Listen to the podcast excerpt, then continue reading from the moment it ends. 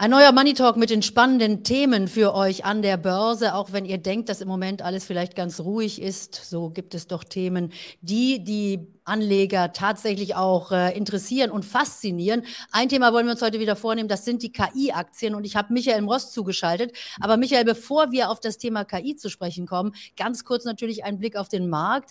Ähm, der DAX, der hält sich ganz wacker im Moment, denn äh, der guckt eigentlich jetzt schon nach Amerika, da gibt es nämlich auch Zahlen. Äh, Netflix kommt ja raus und Tesla. Gibt es da erste Einschätzungen von dir? Ja, also bei Netflix glaubt man, dass die den Streaming War, also den Krieg ums Streaming gewinnen werden, dass Walt, Disney, Paramount und wie sie alle heißen, das Nachsehen haben. Was mir bei Netflix nicht so richtig einleuchten will, ist, dass auch die Abos weiter steigen, weil ich aus meinem Freundeskreis nämlich höre, dass die meisten Leute jetzt äh, Netflix gekündigt haben. Da bin ich mir sehr gespannt. Also auf die Abozahlen kommt es ja an, aber das Sentiment für Netflix ist wahnsinnig gut. Ich meine, das Ding hat dieses Jahr 50 Prozent gemacht. Wer Streaming liebt, der geht in Netflix. Dann ähm, natürlich Tesla mit Spannung werden also hier die Daten erwartet. Der sozusagen der Finanzkranz Tesla hat ja schon vor einigen Wochen wiederum Rekordzahlen bei den Autos bekannt gegeben. Aber die große Frage ist natürlich, wie ist es mit den Gewinnen? Was ist mit den Margen? Was bleibt unterm Strich übrig? Also ich könnte mir vorstellen, dass es da vielleicht die eine oder andere negative Überraschung gibt. Nichtsdestotrotz ist Tesla natürlich im Play künstliche Intelligenz ganz weit vorne bei den Anlegern. Und selbst wenn diese Zahlen vielleicht jetzt nicht so optimal überraschen sollten, glaube ich, dass Tesla immer noch ein unglaublich interessantes Play ist. Ja, und bei Tesla ist natürlich auch immer noch die Frage, was lässt sich Elon Musk mal wieder Verrücktes einfallen? Denn äh, der ist ja immer wieder auch für Überraschungen gut und äh, tanzt dann vielleicht auch mal wieder auf einer neuen Hochzeit rum. Also das kennen wir ja auch schon aus der Vergangenheit.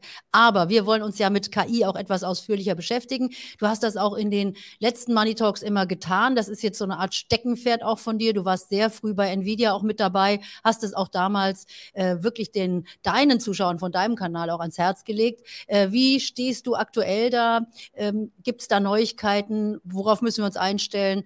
Ist KI weiterhin der heiße Trend? Ja, also das ist das, was man sagen kann, ähm, dass KI immer noch der heiße Trend ist. Und ähm, ich habe ja auch in meinem Club schon letztes Jahr, als die Nvidia noch bei 150 oder sogar darunter war, Dollar, äh, darauf hingewiesen, dass das eigentlich ein Must-Have ist.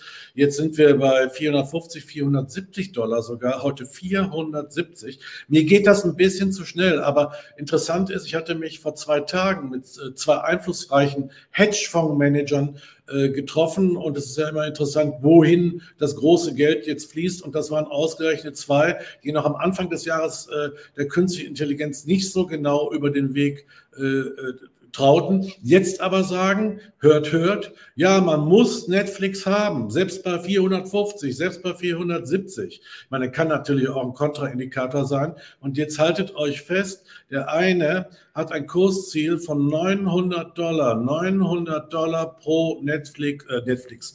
Äh, Nvidia. Nvidia. War schon die ganze Zeit Netflix. Ich denke, ja, Moment, das hatten wir doch schon. Aber Nvidia, wir wissen, was du meinst. Sorry, sorry, ja, ich habe heute schon viele Interviews gehabt. Also es geht um Nvidia.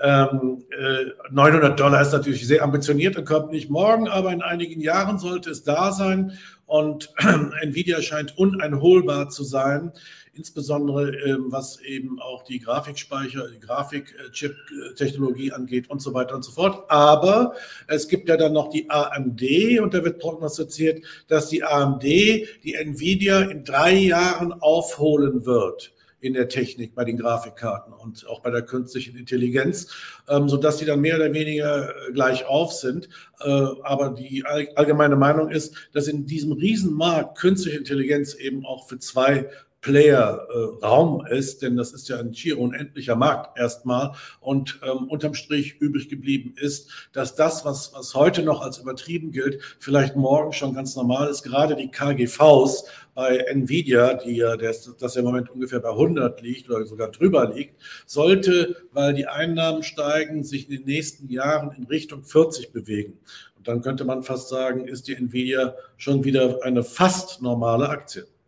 Und wir erinnern uns ja immer wieder, wenn die Werte so auf 1000 gehen. Schöne Grüße an der Stelle an Bernd Förtsch, Mr. 1000 von ganz damals. Wer schon am neuen Markt dabei war, der erinnert sich vielleicht an diese Zeit. Aber so haben wir es jetzt eben wieder bei diesem, äh, bei diesem faszinierenden Thema auch, äh, künstliche Intelligenz. Du guckst dir, ja, Michael, aber mit deinem Wikifolio natürlich auch andere Werte an. Da bist du ja nicht nur in diesen ganz großen, sondern du hast ja auch einige andere oder vielleicht auch Werte, wo man äh, künstliche Intelligenz nicht gleich so auf Anhieb draufgeschrieben hat. Und es gibt sogar auch deutsche Player in dem Bereich.